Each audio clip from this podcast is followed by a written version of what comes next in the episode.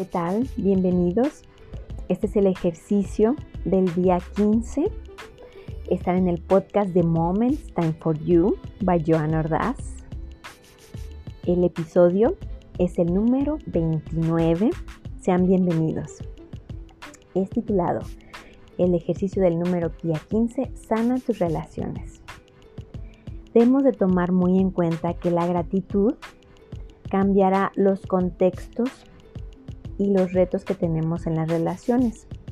Es muy favorable no culpar a nadie, sino al contrario, ser empáticos. No albergues malos sentimientos y no te aferres a situaciones que a lo mejor no deberían de ser así las cosas como tú las piensas. Más bien, tomar en cuenta que tener pensamientos positivos es lo más valioso que nosotros podemos tener dentro de, de nosotros y además reflejarlo hacia los demás. Hay que agradecer siempre las cualidades de la otra persona.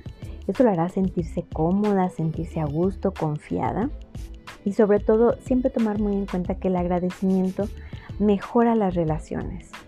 Entonces, practiquemos la empatía sobre todo para así desarrollarnos en un contexto sano, donde sea armónico.